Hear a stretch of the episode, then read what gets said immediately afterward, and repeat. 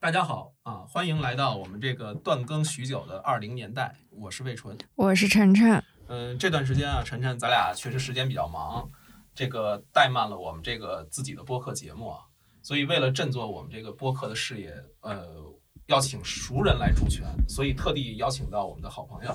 啊、他就是某出版社编辑曹大美。嗯，啊，曹大美呢亲自出马，也帮我们荣幸的邀请到了中央民族大学呃民族学与社会学学院考古文博系的老师彭彭飞老师。呃，嗯请呃曹老师跟彭老师跟我们打个招呼吧。好，大家好，我是曹大美。大家好啊，我是鹏飞。好，邀请二位呢，我觉得是因为最近几年，呃，我观察到的一个特别大的文化现象就是考古热，啊、比如说像三星堆遗址新发现啊、全程直播，引发了很多网友的关注，也比如像河南博物院推出了数字考古活动，能够吸引像三千万人次的在线流量。呃，近年来呢，不少考古发现都吸引了大批的粉丝。过去呢，被我们视为小众啊、冷门的考古，其实已经日益的走向了大众啊，掀起了一个很大的热度。中国考古学呢，也进入到了一个黄金的时代。通过一代又一代考古人的努力，越来越多不同时期的重要的文化遗存，呃，开始被不断的发现和挖掘。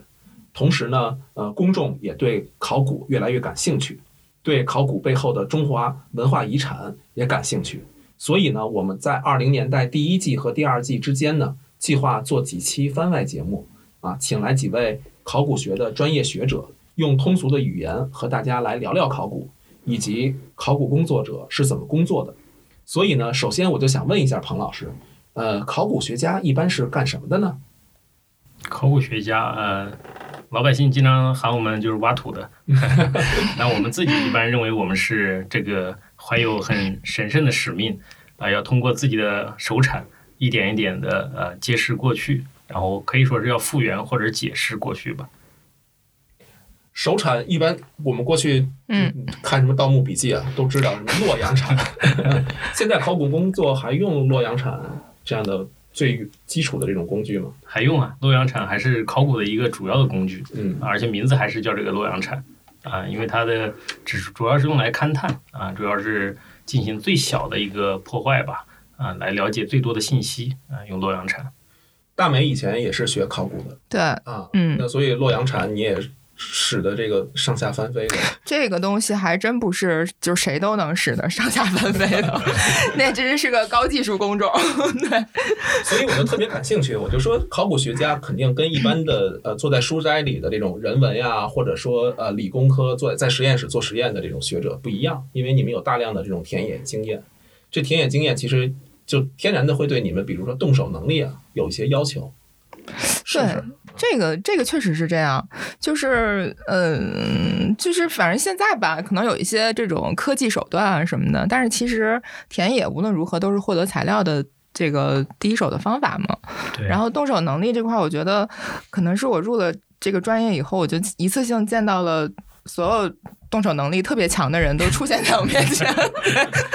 我觉得好像这个没有动手能力不强的人，大家都动手能力非常强。这个是先天的还是后天可以训练出来的？我觉得是先天的吧，彭二觉得呢？有先天的特点吧，但是也后天也必须得经过训练。所有的干考古的，他可能都要接受一个叫田野训练。嗯啊，田野训练中包括刚才讲到的洛阳铲。嗯，啊，可能你未来不会去打这个洛阳铲，但是在田野实习训练的时候，他一定会教你。比如说，我记得我们读本科的时候，老师会教你要钉子步站着呀，然后那个铲一定要垂直的落下去啊，哦打出来之后的土应该怎么放啊，都会教这种很细节的东西。哦，但那个东西其实很累啊，打洛阳铲还是很累，而且很需要技巧，所以它更多的是一些很有经验的老师傅在做，但我们得知道他怎么打，所以嗯以后你可能不具体做，但是你会呃告诉他们你想要什么样的东西，他们会有人帮你打。那考古学者在工地上他们的侧重点是什么呢？考古呃，考古的工作者分好几种吧，嗯啊，我们经常说的考古的，我们可能常规理解，我们叫领队或者叫项目负责人，他可能就相当于一个组织者的一个角色了，啊，但更多的如果学生身身份的话，可能更多的是一个发掘者啊。如果从发掘者的角度来说，啊，学生主要就是根据这个土啊，一层一层的土，因为过去的东西都埋在土底下，所以要根据一层一层的土来看过去人留下来的东西啊，是在什么样的时间留下来的啊，是留下来什么样的东西，因为这些东西不是说。过去一个房子啊，你现在就能看见一个房子那个真正的一个全貌，它可能只留下一点房根儿的，而且可能只是房根儿下面的几个砖啊。你怎么样根据这几个砖能复原出过去这是个房子啊，甚至这是个宫殿，这可能都需要一些呃基础的知识，包括一些经验。我觉得这个可能跟那个就是本科的时候有那个田野实习，嗯，对吧？像你们厦大也有田野实习，对吧？对，嗯有，那个可高校能都有对，哎，你说动手能力的话，可能就是第一波动手能力不好的人，可能会在那个实习里面就已经就被被淘汰掉了，自己也就打退堂鼓了。嗯对对，因为很多东西，比如说，就分辨那个土土质土色啊，嗯呃，那个画线、画地层线，那个真的不是说谁都能画的。我觉得，哦是就是突然间你就觉得自己变成一个色盲了。 对，其实考古的呃这个专业招生，最早我们读书的时候，嗯全国好像只有十二还是十三所高校对有考特古别这少个本科专业嗯啊，这叫老十老十二个高校吧。 嗯然后这些高校招生的时候，它是有要求的，首先是不能招色色弱或者色盲的人哦 啊，啊，因为他要看那个土的颜色，嗯，因为它一个基本的一个地层学原理就是不同时代的土，它这个颜色会有略微的差别，包括它那个因为早的买的土受重力的影响，我们叫致密度，它会更紧啊，嗯更硬一些，越晚的更松一些，所以它它要分辨这些东西。但是我们到我们那个时候了啊，因为九九年的时候可能已经招生没那么严格了，我们班同学就有一个色弱的，扩招所 以哦那时候扩招给对，对扩进对来了， 扩招的时候，然后 他他实习的时候，所有的地层线都是我帮他画的，因为他色弱， 操看不出来，操，他天天在这儿刮也画不出 来。那这个动手能力，就是说除了使用洛阳铲，然后画这个线，还有什么其他的方面的技能吗？比如说小刷子在那刷土，是不是这个活活活粗活细，这还是能看出来，刮面儿吧，这呃是吧？刮对面儿可老能师是一这个像装修啊， 刮漆刮面儿。老师会教一些很细节的东西嗯啊，这个细节东西其实更多的是从从经验中来的。比如说啊、你想要看这个地方当时有一个古代的垃圾坑啊、这垃圾坑它是后期挖的，它这个挖出来的土会松一点啊嗯，这个挖出来堆进去的颜色会不一样啊，就让你怎么看出来？如果上面撒了一层灰一样的这种朦朦胧胧的土，你是看不出来的。所以叫刚才刚才曹曹大 美说的叫刮面儿嗯，叫你要刮的特别干净嗯，干净完之后你就会看出来，哎，中间挖坑的地方可能颜色深一点，周边的可能颜色浅一点。这样你就要把这个颜色深那个它的大概的形状画出来，画出来之后，你再告诉老师，问老师对不对？老师会过来看看，有的时候会说，哎呀，你这个刮的不行，再刮一遍。所以经常很多时候我们经常说考古是挖掘挖掘，但事实上我们啊、呃真正做的好的考古都不是挖下去的，是一层层刮下去的。嗯。嗯刮掘 对，刮掘刮刮掘。掘，对。那那个除了这种呃我们这种动手啊这种工具的这种介绍之外，呃，就是从这个考古整体这个学科上，比如说什么时段的什么历史时段的呃研究可以纳入到考古的范畴里，呃，前段儿后段儿有没有什么区分，嗯对或者有没有时间线？彭老师给我们介绍介绍。嗯，考古啊，最早的时候啊，还曾经有一句话叫什么“三代以下不算考古”了。嗯啊，啊，就是比较早的时间，就是没有历史文献的嗯，我们才叫考古。但是现在的范围很广了嗯，啊，包括我看到近代啊、明清，甚至现在这个，我前一段时间看那个吉林那边儿，包括我们的这个抗战的嗯，这个对这个他抗们战的文遗址物，也在做考古，考古它已经是啊一种一种独形成一种比较独特的一种方法了，啊嗯可以应用于不同时段，所以。早的早的话，可以到啊七百万年人类起源的时候啊，晚的时候你可以算到明清甚至民国更晚都可以嗯啊，所以不同时段都有。但是我们经典的我们考古，我们还是说啊夏商周再往前新石器嗯旧石器，这是比较多的啊。那对于这种呃学科的这种品质的这种定义啊，是不是从这个二十世纪呃上半叶最早一批中国的这种考古学人开始定义起的？比如说最早王国维他们提这个二重证据法的时候嗯，嗯，啊、其实是不是就已经赋予了我们考古学的一些特点和品质？对啊，所以中国的考古学从它诞生之日起就带有浓厚的民族色彩。嗯啊，因为它是其实追寻我们历史起源的，嗯所以最早的发掘它肯定不是选在周口店这种人类历史的地方，嗯它是选在殷墟啊，殷墟所以探究我们文中明华起民。源，嗯对，探究我对们中华民族、中华文明的起源的地方，所以它对是跟历史学是有天然的关系。所以曾经在我们考古学史的讨论中讨论过考古学的学科定位，嗯它是历史学呢，还是人类学呢，还是对，嗯啊、什么学科，属于什么大的方向？但其实最终呃，夏乃先生都说过嗯，啊、这考古学还是历史学的一部分。还是历史啊，对对，现在其实考古学虽然是一级学科了，但是它在教育部的学科门类里面，它还是归入呃历史门类的。嗯啊嗯，那最后你们那个学位是不是就是，比如说史学博士，是不是这样的？呃，博士，嗯，就学位证书上我不知道你们你们学校是怎么分的？ 本科的时候本科嗯的时候，我们拿的学位证都是历史学历学史士学位对证，嗯，但是现在考古学因为升级成一级一级学科了，科，哦，所以现在你可以出来拿的是考古学的明白呃那个博士学位都可以明啊。白。对，嗯那这个考古学跟历史学有这么深的这种连接，呃，是中国的独有的现象呢，还是全世界的考古都是这样？一般旧大陆的，一般都跟历史有很紧密的联系；新大陆的，你比如说美国，它就跟人类人类学有学很紧密的联系嗯，，对啊对它还对，是不太一样。对，原因是什么？就是为什么美国会有点不一 样？就他没有，没有 历史，它没历史，他没有，对，历史太短了，它历史对太短了。嗯嗯，但是像我们这个专业，好像在中科院的体系下，我们拿的都是理科硕士的学位哈，对，因为理学硕士的学位，啊，理科，嗯啊，因为中科院嘛，对的，嗯，这个涉及到一个我们研究的这一段旧石器时代考古在中国的一个学科划分啊，啊，因为这个有很很复杂的一个历史历史问题，但是您都说到这儿了，您能不能用最简洁的一些方式给我们介绍一下考古学内部有没有一些学科啊，分支这个学科分支，嗯，啊，学科分支的话，如果从时段上讲，刚才就说了，呃，比如说呃，三百万年到一万年啊，当然三百万年是我们说的有工具，人类使用石器工具开始啊，然后更早的人类起源的话，七百万年到一万年，我们称之为叫旧石器时代啊，这个是时段分，然后一万年啊，一直到这个大概三千年啊，这个我们叫新石器时代，再往下就是到了个夏商周啊，我们叫青铜时代，再往后就是历史时期，这样就是按时代分。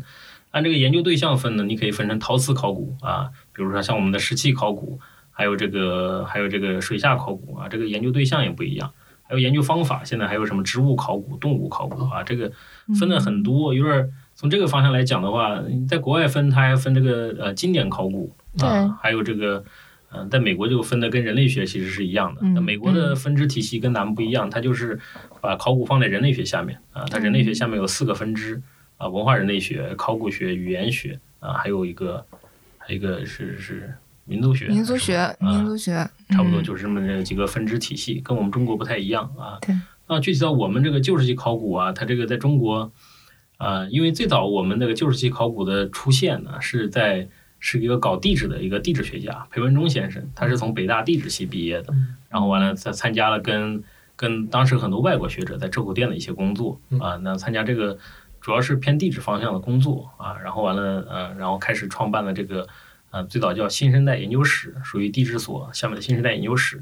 啊。据说他和当时的夏乃先生有过那个协定，就是当时有了社会科学院之后呢，就是旧石器时代是在中科院里面啊，然后新石器时代以后是在社科院里面。所以我们现在你要学旧石器时代考古呢，基本上都是在中科院的这个这个学的会比较多一些。但是现在这种学科的界限越来越淡了，哦啊，因为大家都在学科的交叉呀、学科的融合越来越多，嗯啊，你比如说现在中科院的这个研究所啊，叫全称比较长啊，啊叫中国科学院古脊椎动物与古人类研究 所。哇，嗯，我记得们当在时古人我类们里面，对，我记得我当时那个面试的时候，硕士面试的时候，嗯， 老师还考过我一个问题啊，就是你能告诉我这个我们这个研究所的英文全称？哇就是这个问题是一个传统问题，我面 试的时候也也有问了也问这个问题，对，嗯因为他那这个啊那英太文长全称现在能告诉我们吗？ 了曹大美还记得吗？ 我好像不记得了。而名字比较长，叫嗯 Institute of 呃 of Paleontology and uh, 嗯 and Paleoanthropology 啊嗯，这就是它是古人古生物和古人类放在一起的两个啊，所以它是很长的一个名字。后面还有那个 Chinese Academic of Sciences，这个就更长了啊。所以这个但像这个这个研究所，现在它其实也有做新石器的，比如说它是偏重于新石器时代的环境啊啊嗯植物啊，包括中国科学院大学它下属的这个中国科学院下属的一个大学里面，他们也有很多做历史阶段的考古的。然后社会科学院这边呢，它除了做新石器以外呢，现在也有越来越多的啊，也是开始做旧石器时代晚期的一些研究，所以越来越融合，越来越呃交叉了。嗯现在大学就不存在这个沟沟壑了啊。明白。嗯 嗯嗯，因为讲到还是回到中国考古学嘛，刚才我听、嗯呃彭老师啊，你经常提到一个名字就是夏乃嗯，啊，夏乃对于中国考古学意味着什么呢？是不是一代宗师级的人物？那肯定是啊，嗯 这是这是先贤啊，宗师级的人物，这是毋庸置疑的。而且夏乃先生对我们中国考古学的整个学科体系的构建啊，包括整个这个学科的规划，包括一些重大项目的实施，都是啊，当时他是领军人物、指导性人物，而且当时应该是独一份儿的了啊嗯。他整个规划了整个我们考古学，包括影响到现在我们的学科体系的划分啊，包括这个研究的一个方向，都是在他当时的规划下啊嗯进行的。对他跟苏先生好像还不太一样。苏炳添，哎，对嗯他跟苏公他们两个，因为当时说是并称的嘛，苏夏二公，嗯嗯、但是他们两个人的风格还不太一样，嗯，感觉夏先生更国际化一些。更国际化一些。对，包括他研究埃及啊，然后也研究一些这种东西，嗯，跟跟苏公那种就区系类型啊，这个中国本土的这种文明起源的这种好像还不太一样，嗯嗯，因为他是从英国博士毕业回来的嘛，啊，所以他的，而且看他的日记，他是一直在订阅着看英国的一个很有名的杂志叫《古物杂志》嗯啊，一直在看这个杂志，所以他一直他的知识体系其实跟虽然我们中国的整个考古学的知识结构啊，可能和西方曾经有过段时间脱节嗯，但是夏乃先生的知识体系是没有任何没有中断，嗯啊，没有中断。他的那个对西方那个考古的了解，一直是包括最早啊，我们考古学一个里程碑的意义嗯就是碳十四年代啊，用碳十四测三这十四哦对个年代，测因年为代，哦嗯我们考古学其实就研究物质文化在时空当中的位置，来构建人类历史的。嗯啊，那这个时空时空，那时代对我们来说相当重要嗯。啊，最最早我们都是说，刚才曹大美说的，根据这个器物的不同的，比如说早期它是一个呃瓶子呀，后面演变成一个罐子这种，嗯，我们叫区系类型这种器物类型的变类化。型学嗯来划分一个大致的时代。比如说，呃，更早一点儿可能是一个瓶子，到晚一点儿，慢慢慢慢它变变胖了，可能变成个罐子啊这么之类的。但是这个你只能知道一个相对时代嗯啊，哪个更早点儿，嗯哪个更晚一点儿，你不知道它到底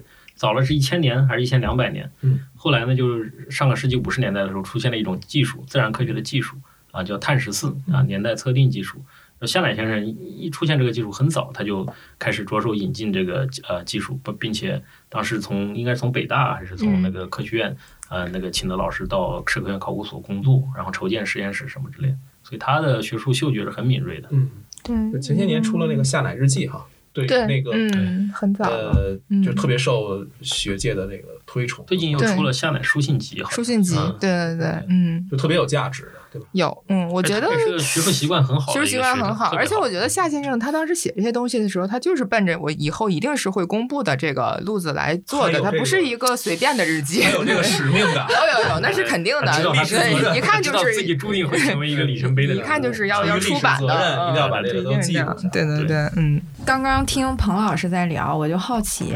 大美当时学的是这个古脊椎和古人物人、古人类、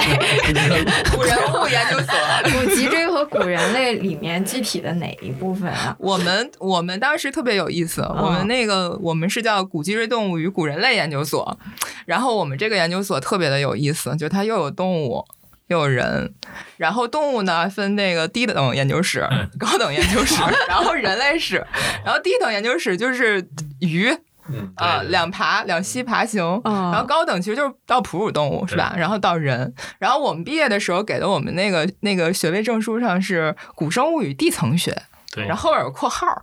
含古人类学，我们就是那 个我们的专业是在那个括号儿里面。哦，古人对类对对学小海说嗯这个特别有意思，的确是很多人可能不太了解这个研究所。这个研究所其实在中科院体系里面研究这种古生物的有两个研究所嗯啊，它这个研究所的划分呢也是根据这个时代来划分的。嗯就是我们生物的出现呢，最早是叫无脊椎动物，嗯所以所有研究无脊椎动物，像贝壳呀什么之类对的，在南京南有古个叫中所科，院南京古生物研究所啊，这个我们叫简称叫南南古古所。所，然后北京这个研究所，他们简称叫北北古古所，所。这个所呢是研究有脊椎动物，有对有脊椎动物就是最早就是鱼，鱼嗯啊，鱼上来就叫他刚才说的爬行动就是物，脊爬椎行嘛，嗯动物，然后之后是哺乳动物，哺乳动物之后才是人。人，我哦人嗯是哺乳动物里面一只嘛，所以它这个研究所，我们现在那个呃，他们那个大楼还是按照这个划分的，比如说四楼，对，四楼是搞鱼的， 越然嗯往后下嗯那个五楼是搞那个爬行的，六楼是 搞那个搞哺哺乳乳动物搞的哺乳类这种的，然后顶我楼们是在这七种楼进化最最最最最最顶跟端着进化的 对对，业绩对爬行我高我们手在那种最顶啊层，然后它这个学科呢，整个这个大学科是归于地质学下面的，哎然后地质学下面有一个叫这个呃呃呃，这叫什么古生物学？呃，对古生物学与地层学。地层学，然后嗯地层学里面有一个括弧含古人类学，嗯，然后我们又是古人类学里面的一个小分支，叫旧石器时代考古对，学。嗯，所以我们的这个专业其实没有出现在我们的那个博士、硕士毕业证上，对对对，啊嗯。所以是个非常小的、非常小众的一个学科。嗯对，嗯嗯，但那是那那当时怎么就选到这么小众的一个学科呢？或者说你们二位是怎么学就走上学习考古之路的？对，这个这个怎么走上这个锁呢？其实是我是因为就是老我老师，嗯，就是我那个著名的高星 老师，对我大在三吉的林时大候学不是，对我当时我大三的时候在在吉大嘛，嗯，考古系，然后那个呃放假。就是百无聊赖之中给他发了个 邮件，嗯，我说我想那个就是嗯问候一下你，然后这个嗯，然后我老师就给我回了个邮件，嗯说我们要去那个水龙沟发掘，嗯，嗯、你去不去？然后我就有点懵，我就觉得这是骗子吧， 为什么？我觉得就就是怎么可能你一个邮件就让我去跟你发掘，就啊，就这其挺实是一个挺大的一个事儿。对，我就觉得这是个挺大的事哦儿，因为就中科院嘛，就在我心里面就是高山仰止，尤其是他，就是他这个名字都是出现在书上和文章里面的 那种印刷字体的名字，对他本人没有一个没有一个视觉上的一个嗯一个感受。就后来就说行吧，然后就去了，就其实跟跟他这么认识的，嗯，嗯，然后就见到他以后，就完全被他的人和学术给折服了，嗯，然后我大学毕业就是保送的，哦，对我是保送到中科院的，嗯。 读的研究 生，对，读的研究生。然后我研二的时候，彭老师就来了。 对，我是我本科是他的师兄，但是我研究生变成他师弟了，哟，你这萝卜不大，所以我你是这辈儿对大我长得就是只倍能儿喊他师姐妹。师姐妹，我们有一种称呼叫师姐妹。对，因为我是本科毕业于厦门大学，嗯，我本科毕业完了之后，在福建啊、考古研究所工作过三年啊、哦，所以比他们要晚三年嗯啊、我是因为这个，其实教旧石器时代考古学在我们国家很少，很少。那个是我们那个年代很少有大学教旧石器时代考古学。嗯我知道的，专门有老师讲授这门呃这个这个方向的，就是北京大学、吉林大学， 嗯其他的都很少。可能西北大学很可少嗯能会有专门老师来讲，但是这个老师可能不做这个方面研究 嗯啊，对，所以很少。所以我导致我大学的时候，我都因为我们讲课的讲这门课老师也不做这个研究嗯，所以我甚至都不太了解，大学可能也没好好学，我也不我都不了解这个研究所，我都没听过这个名字——中国科学院古脊椎动物与古人类研究所。但是我毕业之后呢，我是呃这个八月份毕业，毕业报到的第二天我就出野外了啊，对， 这个行李一放下，第二天就出差了。出差之后呢，我就跟着我当时在福建带我的一个老师叫范雪春范老师，他呢就是请了古脊椎动物与古人类研究所的一个退休的老先生叫尤玉柱老师，因为在福建，这个尤老师的家乡就是在福建，所以尤老师退休之后呢，嗯特别想一那个把自己的那个一点知识嗯用来那个给福建做点贡献，嗯所以他就很乐意回到福建去。所以就跟尤老师这个跟范老师长期的接触过程中，我对这个研究所啊才了解，然后才知道。然后后面我在呃我在福建的三年基本上都在野外吧。然后在野外期间，在三明万寿岩，就是我们总书记批示的那个，嗯当时是著福名建的省遗的址。副省长，嗯呃，他批示保护这个遗址，我们就在那儿发掘，在那儿认识了高老师。嗯然后当时最早也是想考研究生啊、当时学习不好，当时想考的还是厦门大学，没想着考，敢考中科院。嗯，然后后面高老师去了之后了解一下，我觉得哎，高老师的确像曹大美说的，哎，这个人很有魅力啊，嗯知识又很渊博呀。我们说，哎呀，这要考高老师研究生就好了。嗯啊，有这个想法，然后跟他沟通，他说肯定热烈欢迎啊。然后后面才啊，所以没报厦门大学的研究生，考了中科院的研究生、啊嗯，还考了两年。因为我是因为在因为在工作，所以第一年是都是在野外，第一年在野外工作，然后考前的第一考前一天回去考啊，考了之后好像是因为他要考中科院，他要考地质，哦我们大学根本嗯没学过地质，完全不知道，所以这个地质方面基本上是从零抓起，所以地质好像我是总分还是单科差了两分还是几分？啊嗯有点高老拖师后腿了。对，然后高老师说，哎，这个没问题啊，你差一两分没问题，然后还喊我来面试了，哦嗯面试完了还挺好的，然后结果我回去我就跟单位已经说了，我说哎呀，我这要要走了。 结果后面高老师高老师打电话说，哎呀，今年不行啊， 哎呦，这个这个中科院这个严格要求，哎一分我都我不老行师。这个人，嗯很浪漫。他他尽力了，主要是我我听出来，就是高老师肯定爱财，爱财的话他就有点特别爱财。菜。对嗯，因为他也是当年要报那个北大中文系，对，他是报了你们北大中文系，嗯，对，而且那个他们那个年代，八十年代那个中文文史哲是最显学的、最热门最热的门学科，就是最高的分数全考文史哲了是是嘛。是所以对 他是这叫什么？是考古的幸运，他被调剂到考古了。对对对，至今还保留着写诗的习惯。哦， 对对就是如果您当年就考上的话，你就跟曹大美是同一级的了，对对哎嗯我要对跟对考上对那年就没有师姐妹这个称呼了。，对对对对对，嗯，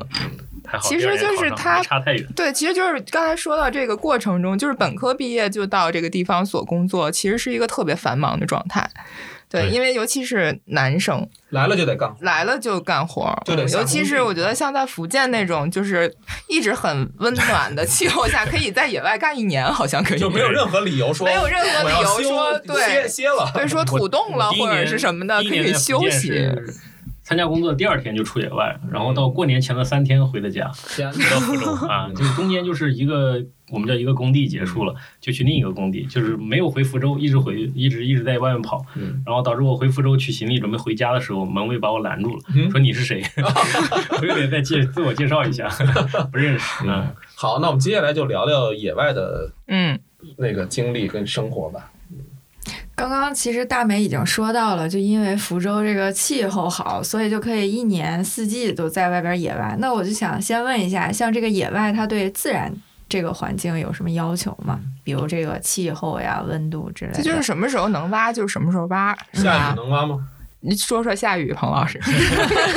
下雨下是雨野外人的这个，啊下雨看条件啊，一般情况下下雨是不能挖的嘛，是啊，因为下雨的话工作不方便，所以下雨不能挖，但是活不能停，所以我们一般就下雨天就变成室内整理，室内整理你要把挖出来的东西在房间里面要分类啊、嗯整理、清洗啊，对所以我们。读大学的时候的印象就是下雨天就是洗陶片，嗯对嗯拿个刷子不停的要刷洗陶陶片外面那儿雨水冲刷着，里头对你们也也得不哗能哗歇哗着，啊。对啊，所以嗯事实上，呃，这个野外工作是没有停的啊，这个下雨可能就转到室内了啊。嗯但是南方，南方特点就是一年四季啊，因为它它环境一直挺挺暖和的嘛。那北方它就到冬天，特别像内蒙啊、黑黑龙江啊、嗯东北这几个省，包括新疆那边儿，可能到九月份以后，九月底、十月初可能就挖不了了，因为冻对土了，嗯，对人家土已经干不冻了了冻硬了啊，就就是干主不要了是了。对土的要求。对呀，对啊，你比如说嗯下了很大的雪，你要去挖的话，对，弄你不现在了，铲雪，而且对嗯太冷了，在野外工作也不太方便。啊对。 这个福建确实不太容易出现。没错，所以这个包括现在有一些在福建工嗯作的，像考古所的那些老师们啊，好像我一年都看不到他们机会，好像一直在福 建。。一直在外面 跑着啊工地怎么？么那么长？啊那那您做旧石器，那旧石器主要在中国哪些省市有这种重要的遗址呢？全国都有，全国都有啊全国都有。这个就是一直现在两千多处嘛，嗯啊，这个全国都有，而且会越来越多的。嗯，因为之前搞这个方向研究的人很少啊，现在人越来越多了啊。我们这个叫旧石器考中国考古学会下面的旧石器专委会，嗯原来最早的时候。刚成立的时候好像就二十多个人还是三十多个人，不超过四十个人吧。现现在在嗯有一百人吗，去年已经一百零一个人了，哦，突破一百个了啊，已经是比较多的了。所也以是壮大了。越来越多，所以全国各地都有啊。这个西边到新疆，东边到黑龙江，啊，南边到海南岛有吗？海南岛有人做工作， 但海南嗯海南考古所还没人啊。啊但是广东有啊，嗯，广东对有啊，北边这个这个这个甘肃啊，什么都都有啊。所以现在这个不存在。那在一个工地上，一般人员构成是什么样的呢？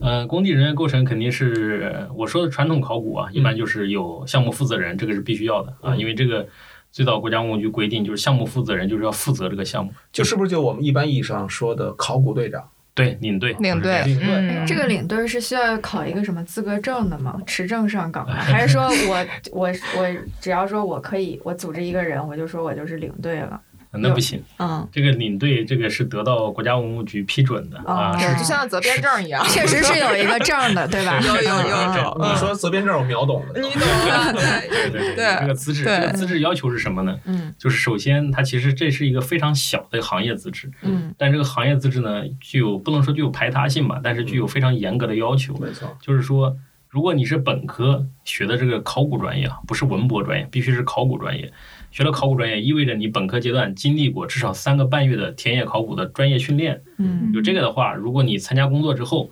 呃，参加工作，比如说你工作过三年以上，你是中级职称以上了，或者是你博士毕业完了之后，直接是中级职称了。嗯然后你还要有一篇我们叫发掘报告，就是你发掘过一个中大型的一个遗址，写过有具有这个把这个遗址材料报道的能力嗯，然后还有一篇研究报告，具有研究能力了，你才能去提交这个申请。这个申请要报到省文物局，然后报到国家文物局，然后还要有专家来上会要讨论嗯，看你这个人够不够这个资格。够了资格之后呢，才给你颁发，还不能给你颁发这个证，嗯让你要呃具备了这个条件了。然后第二年的时候，会让你需要参加一个培培训班儿，对，培训班儿，领队培训班，对， 对，领队培训班会给你讲这个文物法的法规啊，嗯你的野外法具体的法规，然后同时要告诉你一些最新的一些考古的一些技术方法，包括你呃这个这个具体怎么规划一个遗址，讲很多很多这样内容。嗯然后培训完完了之后，你要提交一个这个相当于论文形式一样嗯，告诉这个学习心得，嗯，然后这个通过这个之后，所有这一切都走完了，嗯你才能给你有一个真有一个证儿，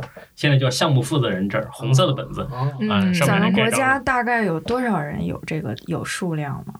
应该咱们国家的话，应该我觉得应该也就一两千人。对，领队领会特别领队培多嗯训班儿也也好像也门不槛儿也是不是特高，高，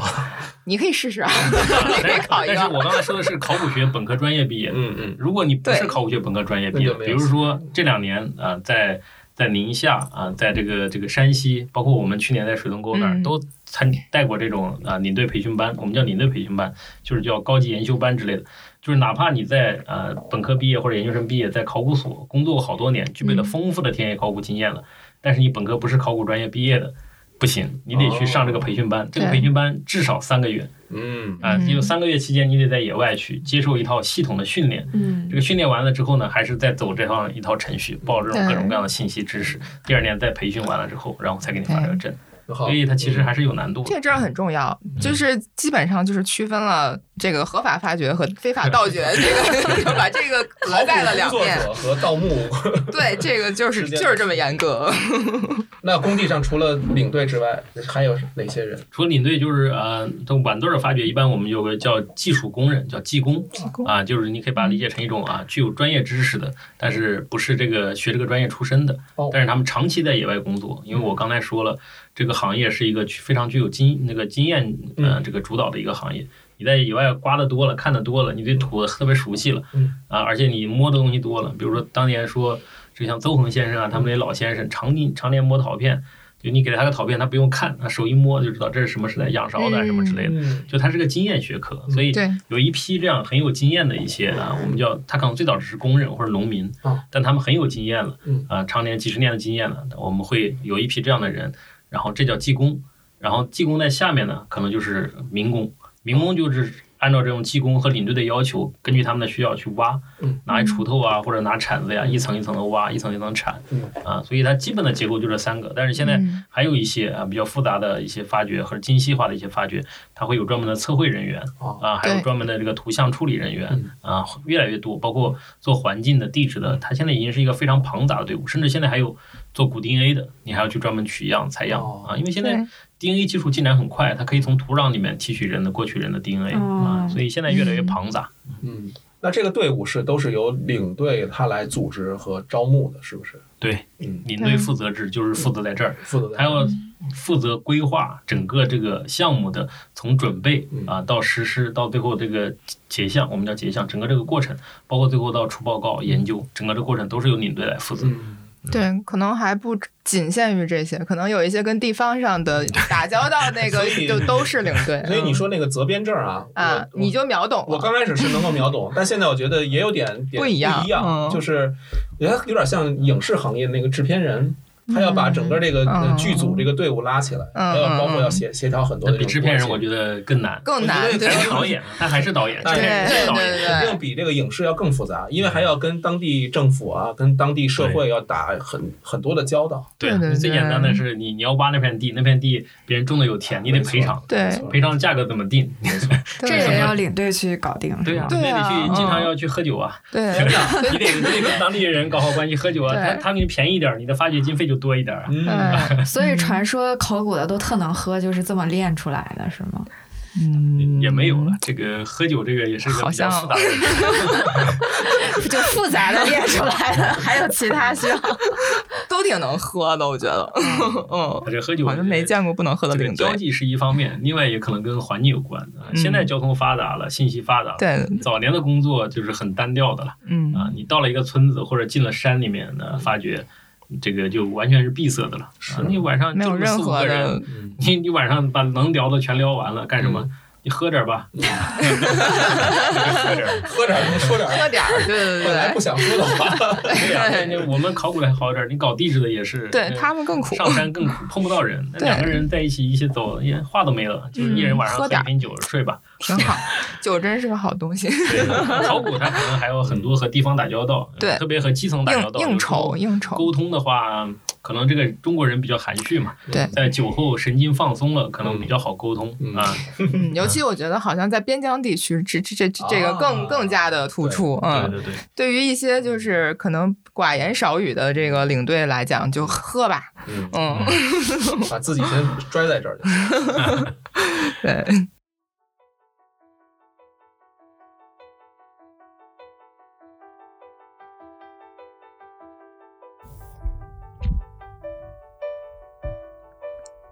欢迎大家通过苹果播客、小宇宙、网易云音乐收听《二零年代》。如果你喜欢我们的节目，与你身边的朋友一起分享吧。也欢迎你在各大社交平台搜索“二零年代”与我们互动。如果你喜欢写信交流，我们的邮箱是 back to 二零二零 s at 幺六三点 com。下期节目记得收听哦。